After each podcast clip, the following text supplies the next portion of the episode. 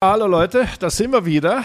Ich äh, freue mich unglaublich, weil ich bin richtig motiviert für unseren Podcast heute, weil der Motorsport einfach der tollste Sport ist, den es gibt, speziell wenn eine Serie reist. Ferrari hat gewonnen in Singapur. Ich bin immer noch, ja, irgendwie fast eine Mischung aus berührt und begeistert, aus enttäuscht und entzückt. Also Jenny, was sagst du dazu? Erstmal sage ich Hallo und herzlich willkommen zu einer neuen Folge Boxen Talk. Schön, dass ihr wieder, da, schön, dass ihr wieder dabei seid und uns zuhört. Und Christian, ich konnte meinen Augen nicht trauen, als ich das gesehen habe. Ähm, ja, Ferrari hat gewonnen, Red Bull Siegesserie wurde, wurde durchbrochen, ist gerissen. Ganz ehrlich, ich habe ich hab mich natürlich auch gefreut und dann in dem Moment habe ich gedacht, ist das jetzt eigentlich gemein, wenn man sich freut, dass einer, der so gut arbeitet und so erfolgreich ist, wenn man dem eigentlich mal eine Niederlage gönnt, dann habe ich mich schlecht gefühlt, weil also, oh also wirklich, das war so das war so der erste Moment so, oh mein Gott, endlich Abwechslung und dann ja, aber es ist ja schon, aber der Beste soll siegen. Und warum sind alle jetzt so wütend auf Red Bull, nur weil sie einfach ihre Hausaufgaben perfekt gemacht haben? Da, da, da war ich dann so hin und her gerissen und ich sag mal, ich, ja, so sehr man sich wirklich oder so sehr ich mich eben für die gute Leistung von Red Bull freue, als sportliebender Mensch und, und jemand, der den Wettkampf schätzt und einfach die Spannung, äh, hat mich dieses Ergebnis doch positiv sehr überrascht. Ja, also Jenny, du hast es natürlich auf den Punkt gebracht. Man will ja niemand den Erfolg äh, nicht gönnen. Ja, das ist ja ganz klar. Aber eins ist klar, die Formel 1 ohne Ferrari ist nicht die Formel 1. Die Formel 1 ohne Ferrari als Sieger ist eben auch nicht das, was man in der ganzen Welt da draußen erwartet. Du darfst ja nicht vergessen, die Formel 1 ist ja eine, eine, globale Geschichte. Das ist ja nicht nur etwas, wo wir hier in Deutschland mitfiebern oder vielleicht die Holländer noch und ein bisschen die äh, äh, Italiener, sondern das ist eine globale Geschichte. Und die ganz klare Nummer eins in der Welt des Motorsports hat einen Namen und das ist Ferrari. In dem Namen Ferrari ist alles vereint was den Motorsport ausmacht. Da ist die Heritage, also die, die ganze Geschichte dabei, da ist die Emotionalität dabei, da ist die Technik dabei, da sind die Dramen dabei von allen Dingen, die schiefgehen können. Und natürlich auch, ja, ja, und yeah, da ist auch, da ist auch dabei ähm, diese, diese Wucht und diese Gewalt eines Sieges, was das ausmacht, welche Power da dahinter steckt. Und in Singapur, ähm, auch wenn es noch so weit weg ist, Singapur, und auch wenn es ein Nachtrennen war und wenn es, was weiß ich, ein Stadtkurs war, es war eben nicht in Monza und es war nicht in Imola, es war in Singapur. Aber so ein Ferrari-Sieg ist schon was Spezielles. Und ich muss ganz ehrlich sagen, das hat der Formel 1 gut getan. Und das hat natürlich auch, ich sag mal, dem Fahrerlager gut getan, weil äh, die Konkurrenz ist da irgendwo schon, irgendwo mal lässt dann doch auch mal die Köpfe hängen, wenn man merkt, man macht einfach keinen Stich gegen einen überlegenen Kontrahenten. Und es geht eben doch. Und das ist halt einer der Gründe, warum mich der Motorsport immer wieder so fasziniert. Die erste Grundregel heißt, geht nicht, gibt's nicht. Man darf nicht locker lassen, man muss dranbleiben und dann kommt die Chance und dann kann man sie packen. Und da muss ich ganz ehrlich sagen, du ja als erste Vorsitzende und äh, zweite Vorsitzende des Carlos Sainz Fanclubs, ja, ja, weil Nick de Vries ist out. Ich meine, du musstest dich ja irgendwann entscheiden, ja. da fand ich gut. Ähm, äh, der hat das schon sagenhaft gut gemacht. Und äh, hast du eigentlich mitgekriegt, äh, wie das da so ablief am, am Wochenende? Leider nein, weil ich wieder mal im Stadion stand. Aber ich möchte noch eine Sache kurz zu Ferrari sagen. Ich meine, du hast das gerade perfekt geschildert, wie viel Emotion und auch natürlich Geschichte in dieser Marke ist. Aber es ist nicht nur Formel 1, äh, äh, ähm, Ferrari in der Formel 1 oder generell auf einer Rennstrecke in irgendeiner Motorsportserie. Es ist einfach ein Ferrari, wenn du den siehst, wenn der an dir vorbeifährt. Und das ist bei jedem Kind. Da leuchten die Augen. Oder, oder wenn du fragst, so, was, was ist dein Traumauto? Wie viele sagen einfach Ferrari, auch wenn sie noch nie einen Ferrari gesehen haben oder, oder mal da drin, da drin sitzen konnten. Ferrari hat es über die Jahrzehnte geschafft, eine auch eine Schönheit an Form, was, was Autos angeht, zu kreieren und einen Mythos um sich herum zu schaffen, wie es kaum eine andere Marke geschafft hat, so Emotionen zu binden. Ja, ja. Und deswegen tat dieser Ferrari-Sieg, also das hat mich für Ferrari, auch gerade weil sie sich so oft selbst das Bein stellen und im Wege stehen, hat es mich für Ferrari gefreut, dass sie den Sieg geschafft haben, mehr als wenn es beispielsweise Mercedes gewesen wäre oder so. Ja, das, und, sind, ähm, das sind ja die Dramen, die ich angesprochen habe. Und glaub mir, genau. das ist ja nicht nur so bei uns jetzt in Deutschland, weil wir, ich sag mal, wir Deutschen haben ja eine, eine, Ferrari-Vergangenheit, die heißt Michael Schumacher. Ja, also da ist ja ganz klar, Rot ist gut, Rot ist schnell, Rot ist Schumacher und deswegen sind wir schneller als die anderen. Es ist zwar ein bisschen, bisschen lustig, wenn man sich daran erinnert, wie Deutschland gedacht hat, aber das Faszinosum einer Marke ist einfach sagenhaft im Falle von Ferrari. Und äh, das, das müssen wir gar nicht, ich sage jetzt mal, noch intensiver beleuchten.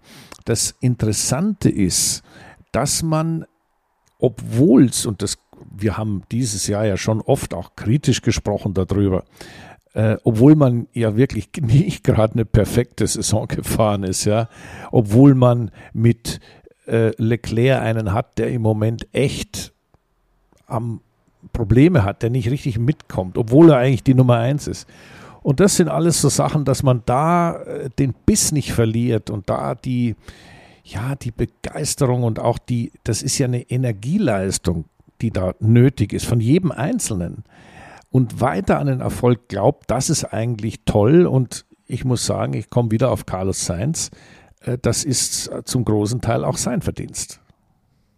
Ja, natürlich. Absolut. Und äh, für ihn hat es mich gefreut, weil da hat, das hatten wir auch schon mal gesprochen. Ich sehe ihn ja nicht so klar hinter Leclerc, wie die meisten es sehen. Und ähm, wenn, wenn man, wenn ich mir die Zahlen und so angucke, dann ist, also, oder immer wenn ich, wenn ich die beiden Ferrari-Piloten betrachte, dann bei den Ergebnissen ist der Sainz meistens vor dem Leclerc. Und deswegen frage ich mich, wie der Leclerc es über die Jahre geschafft hat, sich so zu positionieren als eines der größten Talente im Fahrerfeld, wenn die Ergebnisse doch eigentlich nie so wirklich dafür gesprochen haben. Ja, da muss ich dir ein bisschen widersprechen, beziehungsweise ein bisschen erklären. Also der, Le der Leclerc ist schon eine Ausnahme, ein Ausnahmetalent, gar keine Frage. Das ist solche Fahrer wie Leclerc kommen nicht jedes Jahr in die Formel 1. Da muss man immer drei, vier, fünf Jahre warten, dann kommt mal wieder so einer. Aber auch ein Leclerc hat eine Aufgabe, nämlich dass er mit einem Auto, was eine bestimmte Attitude hat, also eine bestimmte Eigenheit hat, klarzukommen. Und jetzt sehen wir die beiden, den Carlos Sainz, der auch Schwierigkeiten hat, wenn das Auto nicht das macht, was er will, und einen Charles Leclerc.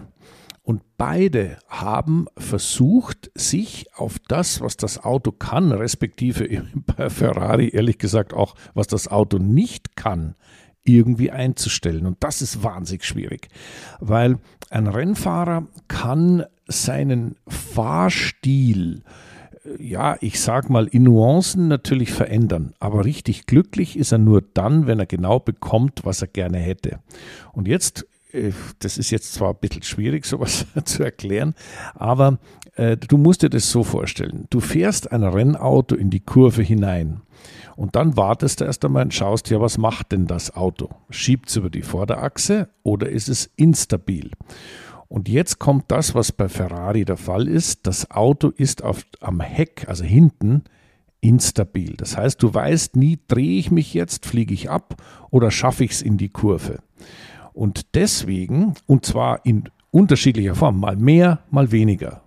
Also das Heck ist mal, mal ganz schlecht, mal weniger schlecht, mal furchtbar schlecht. Richtig gut ist es nie. Das kannst du natürlich nur kompensieren, indem du dem Heck durch eine weniger gute Front die Balance ermöglicht, um damit fahren zu können. Das heißt, das Auto fährt dann in die Kurve rein. Wir sind immer noch am Innen reinfahren in die Kurve. Es schiebt etwas über die Vorderräder, ist nicht toll, weil das nennt man Untersteuern. Da ist das Auto ein bisschen ja, unpräzise. Du weißt nicht genau, hm, es ist ein bisschen zu viel und unangenehm. Am Schluss langt es nicht. Aber Hinten hast du Ruhe. Und genau das ist es, was der Sainz kapiert hat, wie man damit umgeht. Und der Leclerc hat deswegen ein Problem damit, weil der braucht eine Vorderachse, die bissig ist, die richtig Griff hat und damit ein leicht übersteuerndes, also ein leicht instabiles Heck kontrollieren zu können. Aber wenn das Heck bisschen instabil, sehr instabil, furchtbar instabil ist, kannst du das, was der Leclerc braucht, nicht fahren.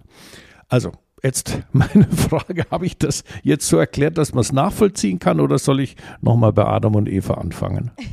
Nein, ich habe aber jetzt dann eine Folgefrage äh, und zwar an Christian, den Rennfahrer. Wie schwer ist es oder wie, wie schwer müssen wir uns das vorstellen, sich dann an so ein Auto anzupassen, das dem eigenen Fahrstil so nicht äh, nicht, nicht, nicht, ja, oder mit dem man ja. nicht so verschmilzen kann. Weil ich sag mal, so als Nicht-Rennfahrer, wir kennen ja nur die normalen Straßenwagen und klar, wir wissen auch, ein VW fährt vielleicht anders als ein BMW oder selbst da gibt es unter in den unterschiedlichsten ähm, Typen dann, dann nochmal andere Fahrweisen, aber ich sag mal so Fahrstil, ähm, wie, wie, kann man sich das generell vorstellen? Weil ich also. sag mal, wenn man so zwei, drei Rennen auch mit dem Auto gefahren ist, äh, wie kann man, dann gewöhnt man sich nicht dran und kann sich irgendwie anpassen?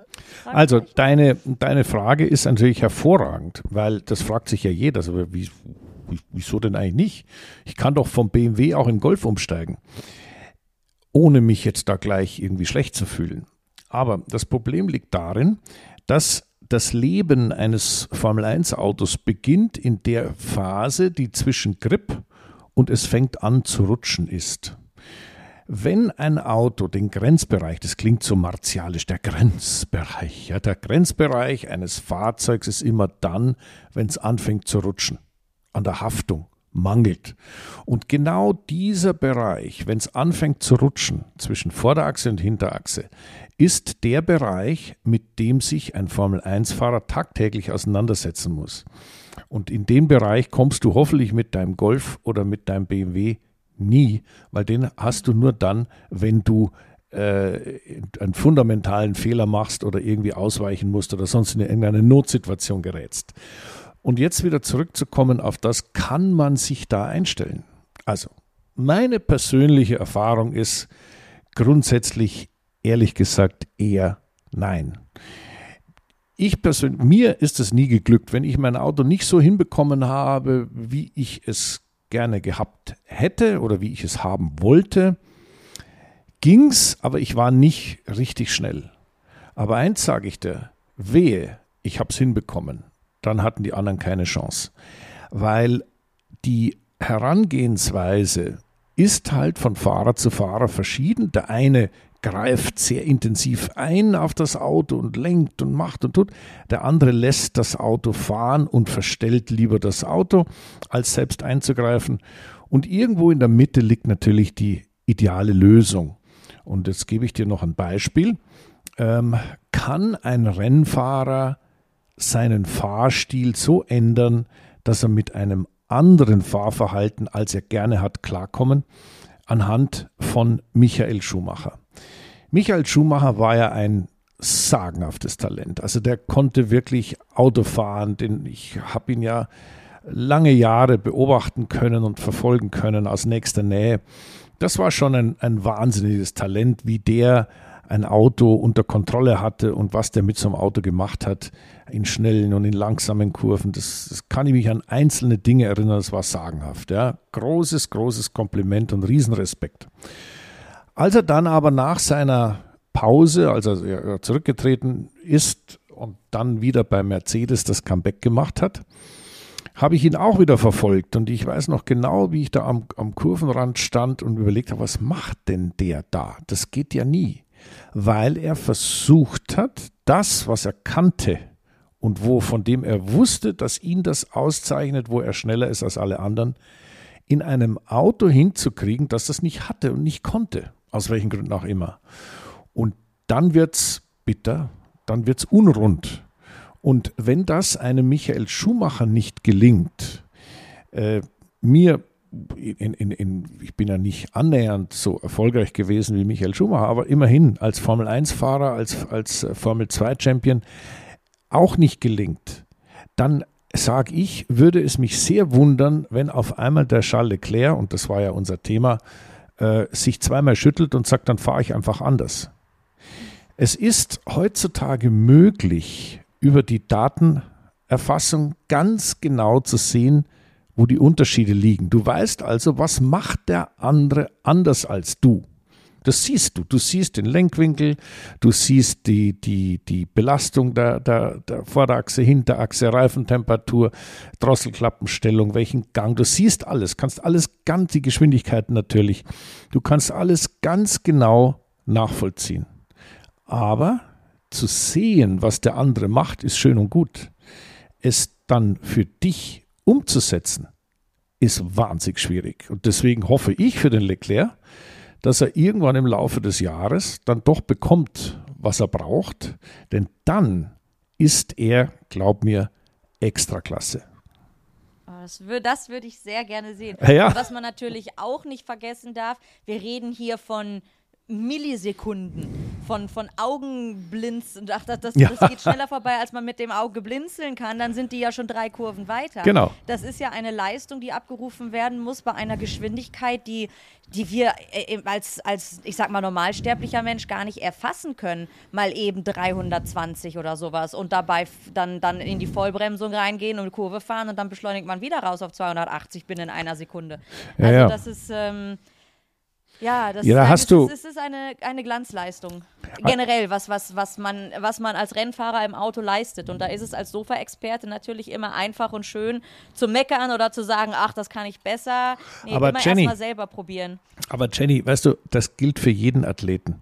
Ich gebe Ja. dir ein Beispiel. Ich gebe dir ein Beispiel. Also wir haben jetzt über die Formel 1 und die Kurven und die Millisekunden und so weiter gesprochen. Äh, ich habe am Wochenende, habe ich mir äh, Diamond League angeguckt. Also Leichtathletik. Ich finde Leichtathletik toll, das sieht man nicht allzu oft.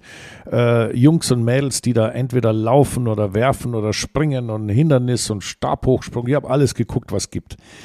Jeder dieser Athleten hat mit exakt denselben Themen zu tun, wie das, was wir gerade besprochen haben. Er muss seine Motorik, seinen Körper, den er natürlich trainieren muss, den er natürlich seinen Genen und seiner Veranlagung entsprechend weiterentwickelt, muss er zur Perfektion bringen. Und wenn er diese Perfektion, und wenn es nur ist, dass der Schuh nicht richtig passt oder irgendwas, nicht hinkriegt, dann fehlen ihm die paar Hundertstel, vielleicht Zehntelsekunden im 100, 200 Meter Lauf, im 3000 Meter Hindernislauf oder im 10.000 Meter Lauf. Das addiert sich. Und das, ich achte, wenn ich Spitzensport anschaue, immer wieder auf solche Kleinigkeiten, wie, wie ein Athlet mit seinen natürlichen Talenten gemischt mit, seinen, mit seinem Training und wie er das alles so macht, klarkommt. Und das gilt wirklich für jeden Sport. Ich meine, ich, im Moment fo- folge ich so ein bisschen die, die Langläufer, die im Sommer natürlich äh, wenig Schnee zur Verfügung haben, trotzdem aber für Schnee trainieren müssen. Ganz spannend.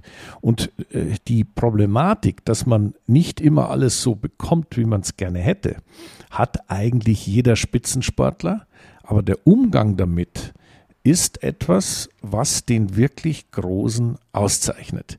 In unserem Fall, in unserem Fall mit der Formel 1 haben wir halt ein Sportgerät. Ja, ein Sportgerät ist immer, gibt es im, im Spitzensport natürlich Reiten, Rudern, äh, äh, Segeln und solche Sachen. Da ist auch ein Sportgerät involviert, was du brauchst. Oder Skifahren natürlich auch. Ein Ski ist, Ski ist nicht gleich Ski. Und da irgendwo mit der Technik gemeinsam seinen Weg zur Perfektion zu finden, ist irrsinnig schwierig und in der Formel 1 speziell deshalb so schwierig, weil es natürlich nicht so viele Teams gibt, die das können. Und umso höher ist dann immer wieder einzuschätzen, wenn es einer jetzt wieder Carlos Sainz trotzdem schafft. Ja, absolut.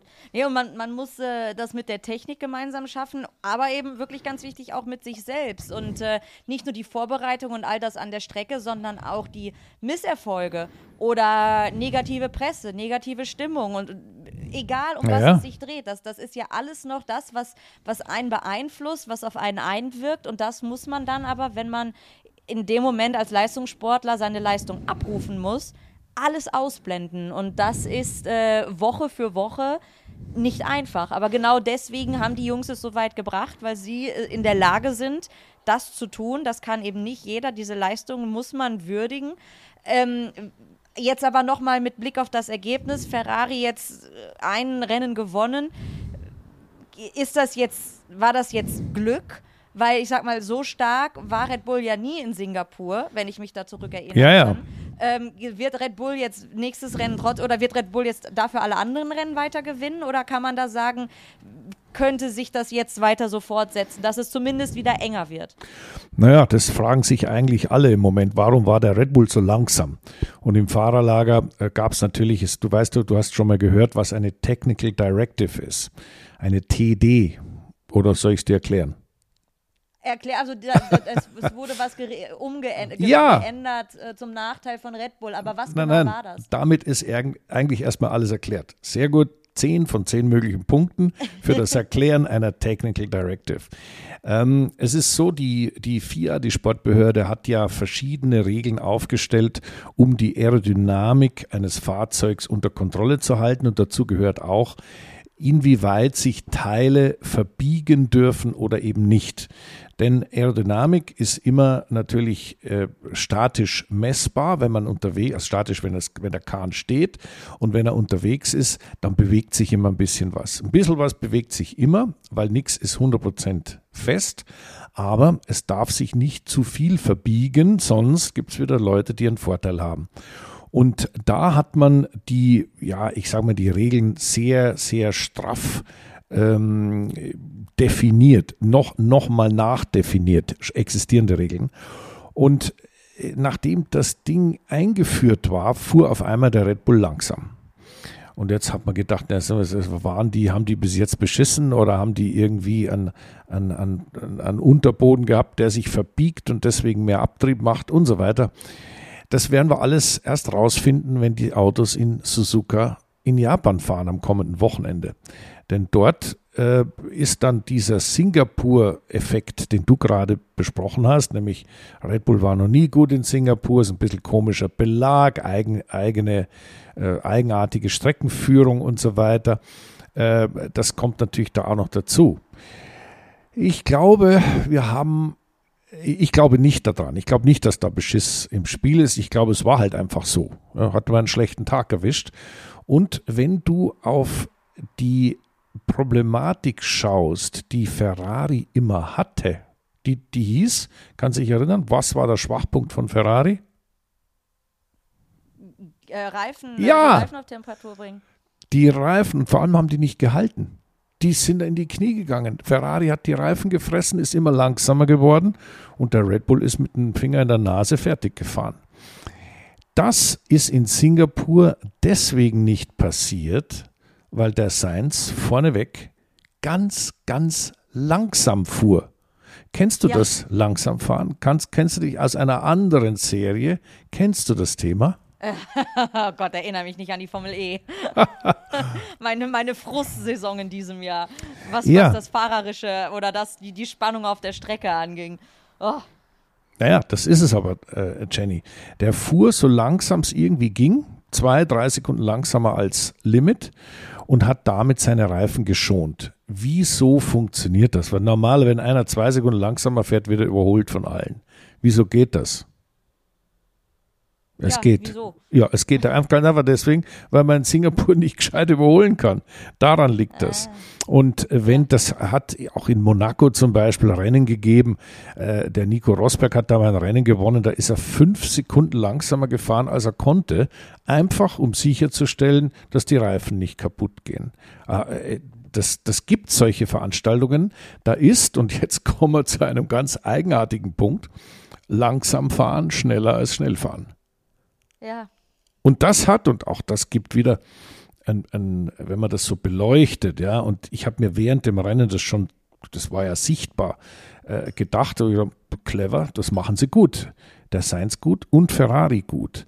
Und ich muss ganz ehrlich sagen, solche Chancen kannst du auch, wenn du einfach drauf losfährst. So wie früher. Früher sind einfach eingestiegen, Vollgas und fertig. Ja? Ähm, solche Chancen kannst du auch aus der Hand geben. Chancen, die, wenn der Gegner mal strauchelt, die man hat. Da muss ich auch sagen, also das hat Ferrari auch strategisch fantastisch gelöst, haben alles richtig gemacht. Und das hat äh, Carlos Sainz schon auch äh, perfekt umgesetzt. Gut, weißt du, wenn du vorne bist, ist immer ist die Welt immer leichter. Aber, ja, ja, ist so. Aber tro Ja, ist so. trotz alledem musst du äh, solche Chancen, die du bekommst, auch mit aller Professionalität und Konsequenz umsetzen. Und das haben die schon in Singapur schon sehr gut gemacht. Das Einzige, was war, was glaubst du, haben die noch gefeiert nach, der, nach dem Rennen? Also ich, äh, es wäre, es wäre natürlich ein Anlass gewesen, aber mit Blick auf das kommende Rennen hoffe ich nicht, ähm, weil das geht ja jetzt Schlag auf Schlag weiter. Ja, also ich meine, es war natürlich auch von der Zeit her, weißt du, die, die, da ist ja dann urspät. Da macht es auch Ja. keinen Spaß mehr dann zu feiern. Ich glaube, die haben das verschoben oder und Oktoberfest ist noch nicht eröffnet in Singapur, da gibt es ja auch ein Oktoberfest. Also, das glaube ich, das, das sind die nicht irgendwie zum Bier trinken gegangen, glaube ich nicht. Warst du schon am Oktoberfest? In München natürlich. Ich, ich werde äh, diese Woche hinreisen. Am Donnerstag bin ich eingeladen mit der NFL zusammen. Da freue ich mich drauf, aber das wird in diesem Jahr auch mein einziger Oktoberfestbesuch sein. Aber du bist ja unser Münchner hier. Warst du denn schon dort? Ja, also ich war also in meinem Leben schon sehr, sehr oft dort. Und in diesem Jahr noch nicht? Nein, nein, noch nicht. Ich habe dieses Jahr ein paar schöne Fotos angeschaut von der Eröffnung. Das Wetter war schön, die Pferdekutschen sind da eingezogen mit dem ganzen Bier hinten dran. Ich habe mich gefreut, dass alles friedlich ist und gut und äh, habe aber nicht den, den Gang aufs Oktoberfest, den habe ich noch nicht gemacht. Weißt du, Aber die- wirst du ihn noch? ja, das, du, wird es ihn noch geben? ich habe ein paar Einladungen, habe aber noch nicht so richtig entschieden, wo ich hingehen werde. Ein, zwei musste ich schon absagen, weil ich nicht da bin. Aber äh, ganz grundsätzlich ist das Oktoberfest in München natürlich, äh, ja, ich meine, wenn, egal was du feiern möchtest, auf der Wiesen geht das immer. Und deswegen äh, ist ja auch diese, dieses, ich habe ja in Shanghai war Oktoberfest und in, äh, in Zürich ist Oktoberfest und überall ist Oktoberfest, unter anderem auch in Singapur. Und deswegen habe ich gedacht, ich frage mal, ob die nicht da In dort Monaco waren. gibt es auch ein Oktoberfest. Ja, schau. Ja, und da gehst du auch hin?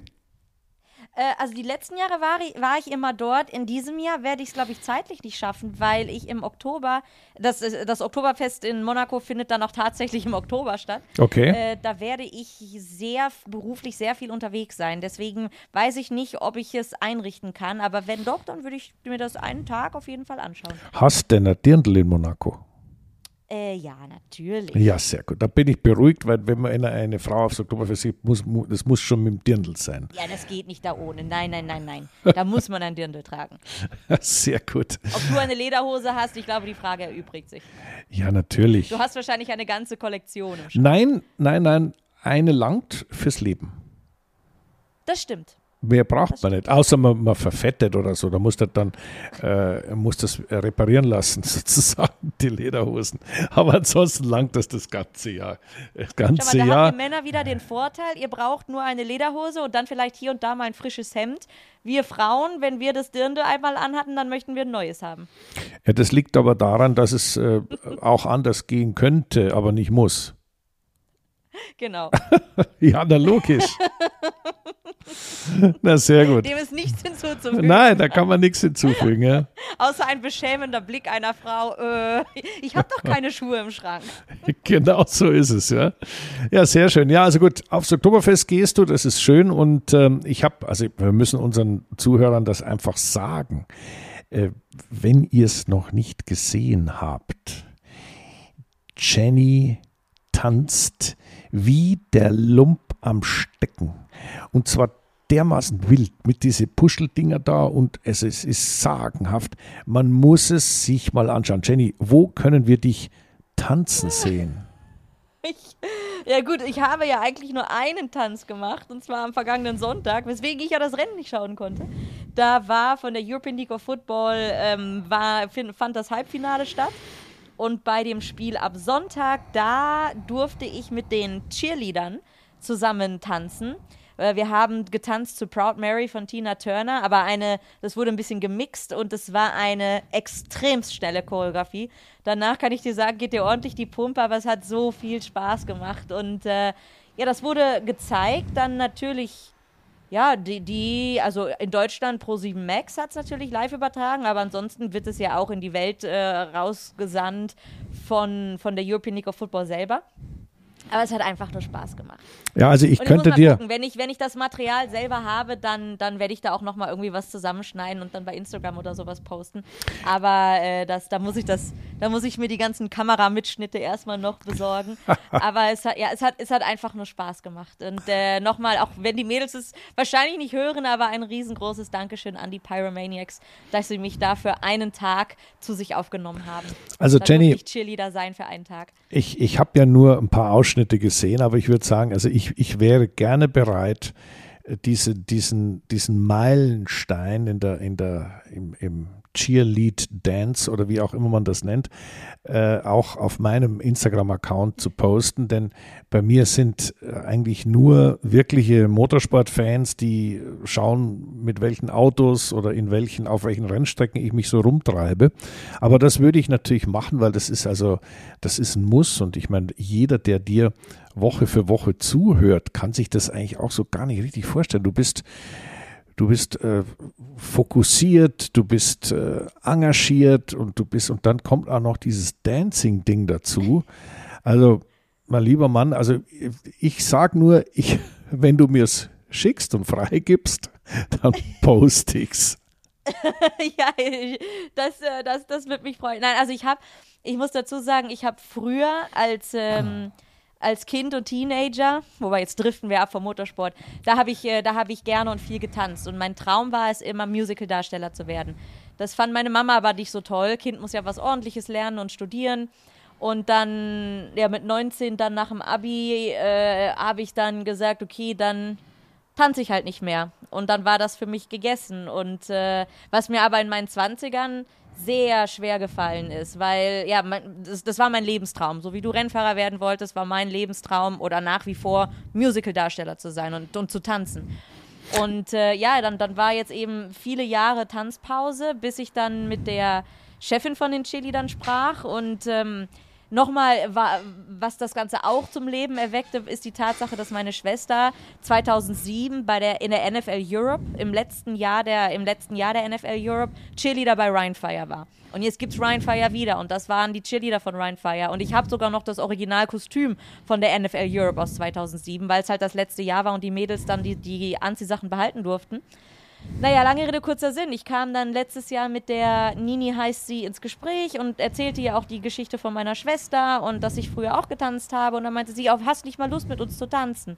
Und äh, so quasi als Abschluss noch einmal vor Publikum. Ähm, ja, und das war Sinn und Zweck des Ganzen. Deswegen war das am Sonntag für mich persönlich eine, ja, eine, eine, eine schöne Reise und hat mir wirklich was bedeutet. Ich wünschte, wir hätten ein bisschen mehr Zeit gehabt äh, zu trainieren. Also wir haben uns, das waren so drei, vier Stunden, also drei, dreimal haben wir uns zum Training getroffen. Ähm, und wenn man dann natürlich wirklich sehr, sehr viele Jahre nicht mehr getanzt hat, dann ja, dann äh, das eine oder andere hätte ich besser machen können, aber ich, ich hoffe, im nächsten Jahr habe ich nochmal die Chance. Aber äh, Jenny, ich habe eine ganz andere Idee. Was, als erstes Mal finde ich es großartig, dass äh, deine Lebensziele äh, sowohl den Motorsport beinhalten, als auch Tanzen, als auch Football, als auch Moderieren, als auch ähm, mit mir gemeinsam einen wunderbaren Podcast zu haben. Äh, es ist ja. schon eine sehr bunt, eine, eine, eine bunte Angelegenheit und ich komme ja wieder auf meinen Motorsport zurück. Ich komme auf die Formel 1 zurück. Du hast uns beim letzten Podcast anvertraut, dass du in Austin, Texas sein wirst. Jetzt war ich schon oft in Austin beim Grand Prix und dort gibt es ja auch diese Cheerleaders der, der, was sind das, Texas Longhorns, glaube ich, oder du kennst dich da besser aus. Das ist eine College-Football-Mannschaft, soweit ich weiß. Ja. Auf jeden Fall. Ähm, die es, sind, die sind immer, immer da. Jetzt wird, doch, doch, doch, doch, du musst nur die Augen aufmachen. Und also ich meine, die Augen offen zu haben bei den Cheerleaders ist zumindest, zumindest ja, mal sehr empfehlenswert. Oder waren die, oder sind die erst nach 2015 gekommen? Weil mein letztes Rennen in Austin, wo ich vor Ort war, ist 2015 gewesen. Nee, nee, die waren, die waren von Anfang an vorbei, aber äh, dabei. Aber ist ja wurscht. Die garantiere ich dir, die sind wieder da. Versprich mir doch, dass du für unsere Fans, für unsere Zuhörer mal ein, ein, ein bisschen Eindruck von dieser Welt bekommst, weil das sind ja die, die, die äh, Football-Cheerleaders und wenn du dich da so mal drunter mischen könntest und vielleicht mal ein Fotochen schickst, wären wir sehr zufrieden. Also das ist Ja, meine natürlich. Aufgabe, meine Aufgabe für den Grand Prix der USA in Austin, Texas an Jenny heißt, misch dich unter die Cheerleaders in der Startaufstellung. Das ist doch überhaupt das ist gar kein Christian, Problem. sobald ich Cheerleader sehe, bin ich die Erste, die quiekend darauf zuläuft und sagt, können wir ein Foto machen? Es war äh, auch vorletztes Wochenende beim Spiel, da waren Cheerleader von einem äh, amerikanischen Footballteam vor Ort, weil, die, weil es im November ja zwei NFL-Spiele in Deutschland in Frankfurt geben wird. Und zu Werbezwecken hatten die zwei Cheerleader zum, zum europäischen Footballspiel geschickt. Und mit denen habe ich natürlich auch sofort ein Foto gemacht. Ja, sehr gut. Also ich sehe schon, wir werden die Motorsportwelt und, und Jenny's World, die ja, wie wir jetzt gehört haben, aus nicht nur aus Football, European Football, sondern auch aus Dancing besteht und natürlich ein, ein Hauch Musical, der da so mitschwingt. Wann hören wir dich zum ersten Mal singen? Glaube mir, das, das, das ist mein fehlendes Talent. Okay. Singen, also äh, das ist an mir vorbeigezogen. Wenn ich mir ein Talent wünschen könnte, dann wäre es zu singen, aber das ist grausam. Okay, gut. Okay, Thema beendet. Lass uns wieder über den Motorsport reden, denn weißt du, das Schöne am Motorsport ist ja, äh, dass dort eigentlich mit überschaubaren Parametern gemessen wird. Da geht es um Sekunden, Zehntelsekunden, Hundertstelsekunden. Das, da, da gibt es nichts dran zu rütteln. Da kann man sehen, wer ist wo. Aber eine Sache, die egal welchen Sport verbindet, es geht immer um, um Emotionen. Ja, ja. Aber Ohne und wenn du mit der Leidenschaft nicht voll dabei bist und 150 Prozent gibst, dann wird's nix. Und das ist egal, ob man tanzt, ob man Football spielt oder ob man als Rennfahrer oder selbst als Mechaniker Teil dieses Teams ist. Du musst einfach mit Leidenschaft, Emotion und vollem Fokus dabei sein. Und jetzt erzählst du weiter. ja, das ist richtig. Und jetzt reden wir über Japan und ich frage dich nach dem Wetterbericht. Gibt es einen Taifun oder nicht? Ach Gott, die Wahrscheinlichkeit nach Regen ist da ja immer recht groß. Naja, und vor allem der Regen ist nicht so schlimm. Der ist zwar ziemlich nass, ziemlich nass in Japan, weil er, weil er in sehr konzentrierter Form runterkommt. Ähm, ja gut, also äh, der, der große Preis von Japan in Suzuka, ja kommendes Wochenende, ist ja eigentlich ein Klassiker. Ich weiß noch, als wir zum ersten Mal mit der Formel 1 dorthin sind, ähm, waren zwei Fahrer vorher schon dort. Der eine war der Stefan Johansson, der andere war ich, weil wir Formel 2 gefahren sind. Da gab es ja damals eine Formel 2 Meisterschaft und als wir dann zum ersten Mal nach Suzuka sind, haben wir in der Fahrerbesprechung, haben die anderen Formel 1 Fahrer gefragt, ja sag mal, war denn da überhaupt jemals einer da? Kann man da überhaupt fahren? Äh, ist das nicht zu gefährlich und wie und was? Und das Interessante war ja, äh, damals gab es ja das alles nicht wie heute, dass da der FIA-Inspekteur kommt, das alles anschaut, sondern das war ja alles lokal ge gelöst und geordnet. Und natürlich hat der Japaner seine eigene Rennstrecke für top in Ordnung empfunden, auch wenn die Formel 1 dann gesagt hat, ja, aber hier sind gar keine Reifen und hier ist dies nicht und das nicht. Das war damals noch ein bisschen aus der Hüfte geschossen. Aber als wir dann alle in äh, Suzuka angekommen sind und äh, wie gesagt, ich kannte die Strecke schon, äh, waren alle total begeistert und super. Aber es hat dann natürlich auch mal geregnet. Und Regen als solches ist ja eh immer ein bisschen problematisch in der Formel 1. Aber ich habe schon ein paar Grand Prix erlebt in Suzuka, wo es Taifuns gab. Und dazu muss ich dir ganz ehrlich sagen, also zwei Anekdoten zu dieser Geschichte. Taifun in Japan. Jetzt ist Taifun-Zeit Nummer eins. Das heißt, da kommt immer wieder mal einer. Und dann, ich habe das immer nicht wahrhaben wollen.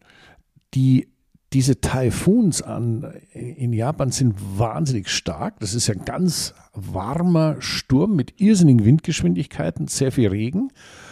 Und ich habe das nicht so wahrhaben wollen. Für mich war das halt ein Gewitter, ja, wie man es halt so kennt in Oberbayern. Dann bin ich da vor die Tür gegangen und habe gedacht, ja, das muss man mal anschauen. Und als ich in Suzuka vor die Tür ging, vom Circuit Hotel raus in Richtung Tribüne marschiert bin und habe gedacht, oh, es ist schön warm und es bläst schon ein bisschen, hat mich so eine Böe erfasst und ungefähr 40 Meter weit weggeblasen. Daraufhin lag ich da, habe auf die Strecke geschaut und habe gedacht, Christian, ich glaube, du gehst wieder ins Hotelzimmer. Und das war auch die richtige Entscheidung. Das war meine erste Erfahrung mit Taifun.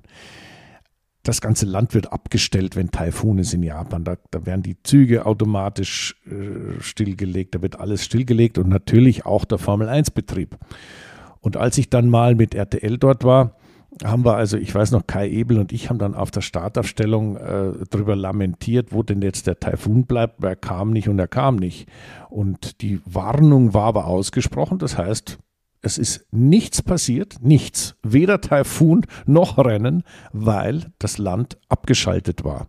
Also, das sind schon äh, ganz spezielle Naturereignisse, die man da manchmal während dem großen Preis von Japan erleben kann oder miterleben kann, äh, inklusive einer Bahnreise, äh, die, die mich äh, eigentlich hätte nach äh, an, an Flughafen bringen sollen, aber der, der Shinkansen, also dieser Schnellzug, den die dort haben, sozusagen der ICE Japans mit einem riesen Unterschied, er ist immer sau pünktlich. Und, und die, verdammt schnell. Ja, und verdammt schnell, äh, der ja, ist unglaublich. Und das Ding bleibt einfach stehen auf freier Strecke. Dann stehst du da, vier Stunden und stehst. Es ist Sonne, es, es, ist, es ist kein Lüftchen, aber es ist Shutdown. Also muss man alles mal erlebt haben. Es ist nicht so erquicklich, aber man, man liest halt dann oder plauscht ein bisschen und dann geht die Zeit auch vorbei. Und äh, in dem Fall habe ich sogar meinen Flug noch erwischt, aber weil der Flughafen ja auch stillgelegt war. Und als dann, ja, ja, also konsequent sind die da schon. Und deswegen schauen wir mal, wie das kommende Wochenende sich entwickeln wird mit, mit Japan, mit äh, einem Traditionsrennen, was irrsinnig Spaß macht, was eine ganz eigene Atmosphäre hat, ein, ein, japanisches Publikum. Ich meine, da kennst du dich aus. Hast du denn mal eine besondere Erfahrung gemacht mit japanischen Fans? Oh, ich, ich, äh, die sind der Wahnsinn. Die sind der absolute Wahnsinn. Erstmal, Christian, du hast von dem, von dem äh, Streckenhotel gesprochen. Ja, Suzuka also, Circuit Hotel ich weiß nicht, ob das damals auch schon so war, aber ich weiß, als ich dann das erste Mal dorthin ging, da wurde ich nur gewarnt. So, ja, ach, wir fahren, wir, wir fahren in den Kinderhort. Ich dachte, wovon reden die alle? Da sind wirklich in jedem Zimmer, also das, du fühlst dich an, du fühlst dich wie in einer Jugendherberge und die Zimmer, die haben alle so Cartoon, bunte Bildchen, so wie, so, ja, so, so blaue, blaue Bärchen und Plüsch und also ich habe nur gedacht, okay, und ähm, das, das war dann so der erste Eindruck. Nach der langen Zug, oder was heißt langen Zugfahrt mit dem Shinkansen von Tokio, ging es eben nach Suzuka.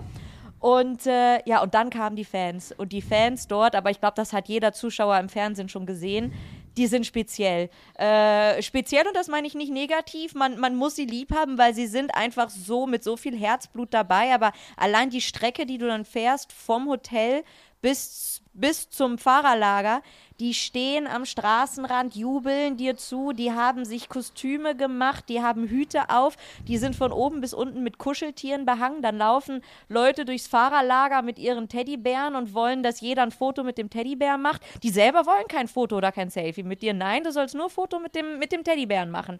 Und ja, einfach all solche, solche Geschichten. Du musst dich darauf einlassen, es ist liebenswert, schräg.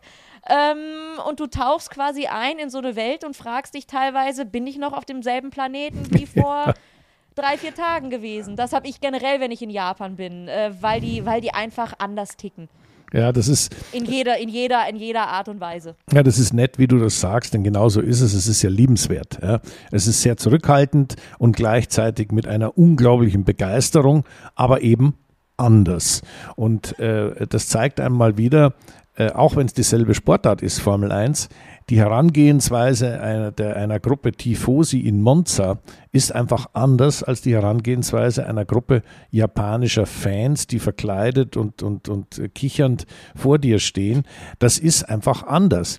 Aber die Emotionen sind auf der einen wie der anderen Seite genauso groß. Und das finde ich immer sehr schön, weil es einem halt zeigt, dass die Begeisterung für einen Sport, in unserem Fall für unseren Sport, den Formel-1-Sport, dass die halt jedes Land auf seine Art und Weise begeistern kann und auch in unterschiedlicher Form gelebt wird. Und das zeigt mir immer wieder, dass man nicht nur so eingleisig durchs Leben gehen darf, es ist halt so, wie es ist und deswegen sind alle anderen falsch. Nein, jeder soll so sein, wie ihm der Sinn danach steht. Und du siehst an der Formel 1, es gibt so viele Möglichkeiten, sich darüber zu freuen, sich dafür zu, damit zu engagieren, damit zu beschäftigen und dann auch äh, äh mit Engagement als Fan irgendwo in Erscheinung zu treten. Also ich muss sagen, ich habe Japan, ich war ja zwei Jahre dort, äh, sehr genossen. Ich habe sehr viel gelernt. Ich habe auch ein paar Zeiten erlebt, wo ich gedacht habe, mein Gott, ich Hause alle ungespitzt im Boden, aber das ist mir in München auch passiert, verstehst du? Und äh, unterm Strich, ganz ehrlich, ich finde, in Japan kann man viel lernen, man kann viel mitnehmen und man kann damit auch sich selbst in seinem täglichen Umfeld viel besser einordnen und sagen, okay, schau mal so, so rein, wenn es ums Thema Platz geht, da haben wir in Europa schon ein paar Vorteile gegenüber den Japanern. Oh ja, oh ja. Aber das ist jetzt eigentlich das perfe die perfekte, schönste äh, oder das schönste Endplädoyer hier gewesen, ja. weil wir sprachen am Anfang darüber, dass es ein globaler Sport ist, der auf der ganzen Welt stattfindet und genau so ist es und das macht die Formel 1 aus. Und genau das, dass man nicht nur jedes Mal eine neue Rennstrecke hat, die ja schon dadurch bedingt ein, ein anderes Rennen hervorbringt, sondern dass man auch an jeder Rennstrecke in jedem Land eine neue Formel 1 oder Motorsportparty feiern kann mit den unterschiedlichsten Menschen auf unterschiedlichste Art und Weise. Aber was verbindet am Ende die Leidenschaft Leidenschaft für diesen Sport und die Freude an den Autos, an den Motoren, an der Geschwindigkeit, dem Mitfiebern für den, für den Sieger. Und äh, ja, das ist einfach schön. Schön, dass es das gibt und dass wir alle irgendwie ein kleiner Teil davon sein können. Jenny, das hast du sehr schön gesagt. Ich bedanke mich und ich bedanke mich bei unseren Zuhörern. Ähm, ja, einmal mehr fürs Dabeisein und äh, ich verspreche, wir werden diesen Japan Grand Prix nächste Woche filetieren und genau analysieren und werden ganz genau hinschauen, was los ist. Und wir werden natürlich in einer Art Build-up The Road to Austin, Texas, unsere Jenny aufbauen, wenn sie denn nach Austin fliegt, dass sie auch wirklich komplett up-to-date ist und uns natürlich dann wieder mit den allerneuesten Neuigkeiten versorgt. Also das ist natürlich dann ganz, ganz wichtig. Jenny, genau vielen so Dank und euch, bei euch bedanke ich mich fürs Zuhören. Aber erstmal, Christian, küren wir noch das verrückteste Fan-Outfit aus Japan. Ja, genau, das ich küren wir. Ich bin gespannt, was wir wieder zu, zu Gesicht bekommen werden. Alles Danke klar. euch allen fürs Zuhören. Viel Spaß beim kommenden Grand Prix und wir hören uns wieder nächste Woche.